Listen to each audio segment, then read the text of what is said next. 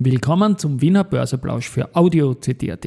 Heute ist Mittwoch, der 22. November 2023 und mein Name ist Christian Drast. An meine Haut lasse ich nur Wasser und CD. An meine Ohren lasse ich nur Wasser und Audio-CD. Gestern haben Capsch Trafficom, Wiener Börse, FMA und die Banken gezeigt, dass man eine Kapitalerhöhung auch im Jahr 2023 gut machen kann. Dies und mehr im Wiener Börseplausch mit dem Motto Market and me. Here's Market and me. Podcasting for Equity. Ist Homie? Hey, den Zeitgeist, ja.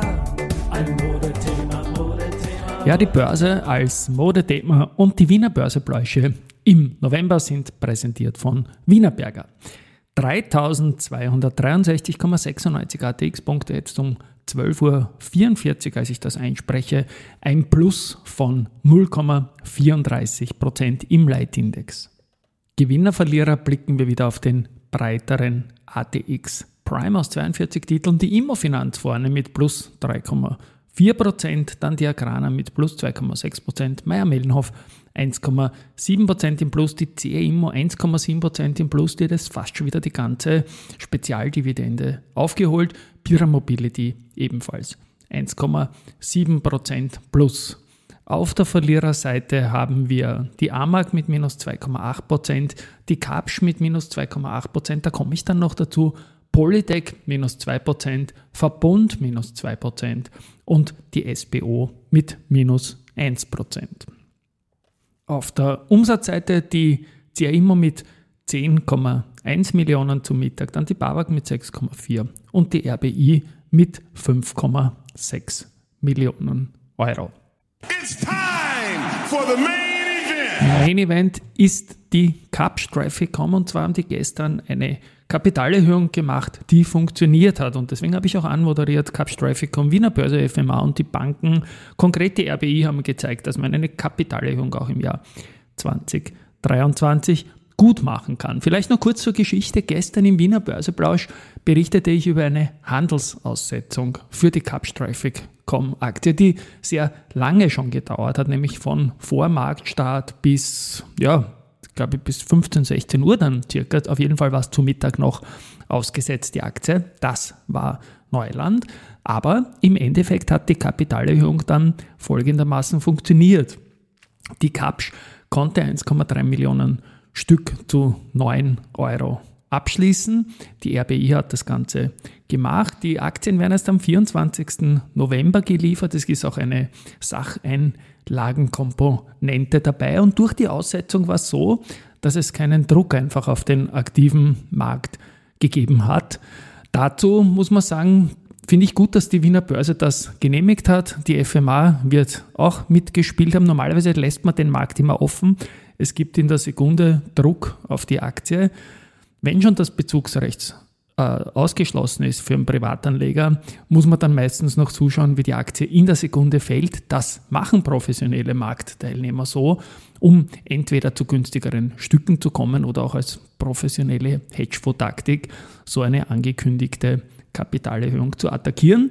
Insofern ganz, ganz gescheit gemacht, meiner Meinung nach, dieses Ansuchen auf Handels Aussetzung. Und Bottomline, ich habe die Aktie heute als kleinen Verlierer gehabt, jetzt in der Mittagsübersicht, aber auch nur, weil sie gestern sogar Bottomline gewonnen hat. Also die ist wieder dort, wo sie vorgestern war und das trotz einer Kapitalerhöhung. Man muss auch sagen, dem Unternehmen fließen da natürlich durch diese äh, Art der Handhabung auch deutlich mehr Geld zu, als wenn der Markt offen geblieben wäre. Wie gesagt, ich glaube, was wir so gesehen haben, die ganzen Geschichten rund um die Lenzing, das, da ist meiner Meinung nach alles daneben gegangen. Oder auch allein die Ankündigung der AT&S-Kapitalerhöhung hat gleich zweistelliges Minus gebracht im Prozent. Hätte auch die Kapsch wohl die 8 Euro, obwohl man jetzt über 9 Euro steht, wohl nicht halten können. Mutmaßung, weil eben der Handel ausgesetzt war. Meiner Meinung nach ist das Ding Best Practice, wie man eine Kapitalerhöhung machen kann. Ich bin ja kein Anlegerschütze in dem Sinne, schaue aber sehr genau auf den Sekundärmarkt, dass man da als Privatanleger da halt nicht völlig äh, vom Schiedsrichterstuhl fliegt, wenn man eh nur in der Zuschauerrolle ist, während einem spannenden Spiel, den die Großaktionäre untereinander ausmachen. Also das gefällt mir gut und das sollte meiner Meinung nach auch die Benchmark für künftige Kapitalerhöhungen werden, weil nicht alles kann man overnight machen, da muss vieles im laufenden Markt passieren. Wie gesagt, nochmal Hut ab, Cap Trafficom, Wiener Börse, FMA und auch RBI. Und dem Unternehmen sind so 9 Euro zugeflossen, statt vielleicht etwas unter 8 Euro Mutmaßung. Wie gesagt, Main Event. Sonst hat sich auch noch einiges getan. Die AMAG, die hat einen neuen CEO. Da hat man ja gehört, dass der Gerald Meyer als CFO zur Föstalpine gehen wird und dort dem Robert Ottl nachfolgt. Und der neue CEO heißt Helmut Kaufmann und er wird zusätzlich zu seiner bisherigen Funktion als Technikvorstand ab Jänner 24 schon der, der Vorstandsvorsitzende der AMAG werden. Und sehr erfreulich, eine Frau wird CFO, nämlich die Claudia Trampic wird diese Funktion übernehmen. Und ja, Vertragslaufzeit haben beide mal bis Ende 2026. AT&S sucht auch Personal und zwar nicht Vorstände, aber Personal für das Kompetenzzentrum in Leoben. Da geht es um 300 Arbeitsplätze. Ja, gute Sache natürlich. Die Post und die E-Commerce-Plattform Temu gehen eine strategische Kooperation ein. Die RBI hat gestern außerordentliche Hauptversammlung gehabt und eine Dividende von 0,8 Euro für 2022 ist jetzt beschlossen worden. Es hat ein bisschen dauert, aber doch beschlossen worden. Und die Sache wird noch im November abgewickelt. So, was haben wir noch? Lenzing hat sich von Oberbank-Aktien getrennt. Und zwar hat man 49.500 Stück zu 60,61 verkauft. Das Ganze kennt man natürlich sonst eher nur von der umgekehrten Seite. Aber die Oberösterreicher sind untereinander verschränkt und das ist durchaus kein Fehler. Und warum hat man das gemeldet? Ja, weil der Oberbank-CEO Franz Gasselsberger im Aufsichtsrat von Lenzing sitzt. Besser mehr melden als weniger melden. Die Sache passt dann schon so.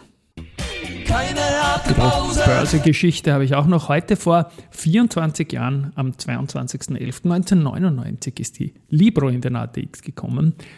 Das war damals eine andere Zeit. Libro hat es dann nicht geschafft. Das Unternehmen gibt es immer noch, aber die alte Variante war dann doch nicht so das Geschäft, obwohl es zuerst einmal eine Kursverdoppelung gegeben hat.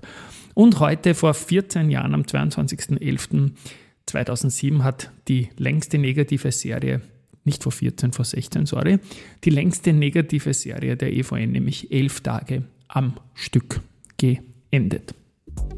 Und zum Schluss noch Research. Äh, Citigroup stuft Verbund von neutral auf Sell und nennt ein Kursziel von 75 Euro. Die Deutsche Bank reduziert CA Immo von Kaufen auf Halten, geht einem Kursziel von 33 auf 30. Also in Wahrheit fast die Dividendengeschichte.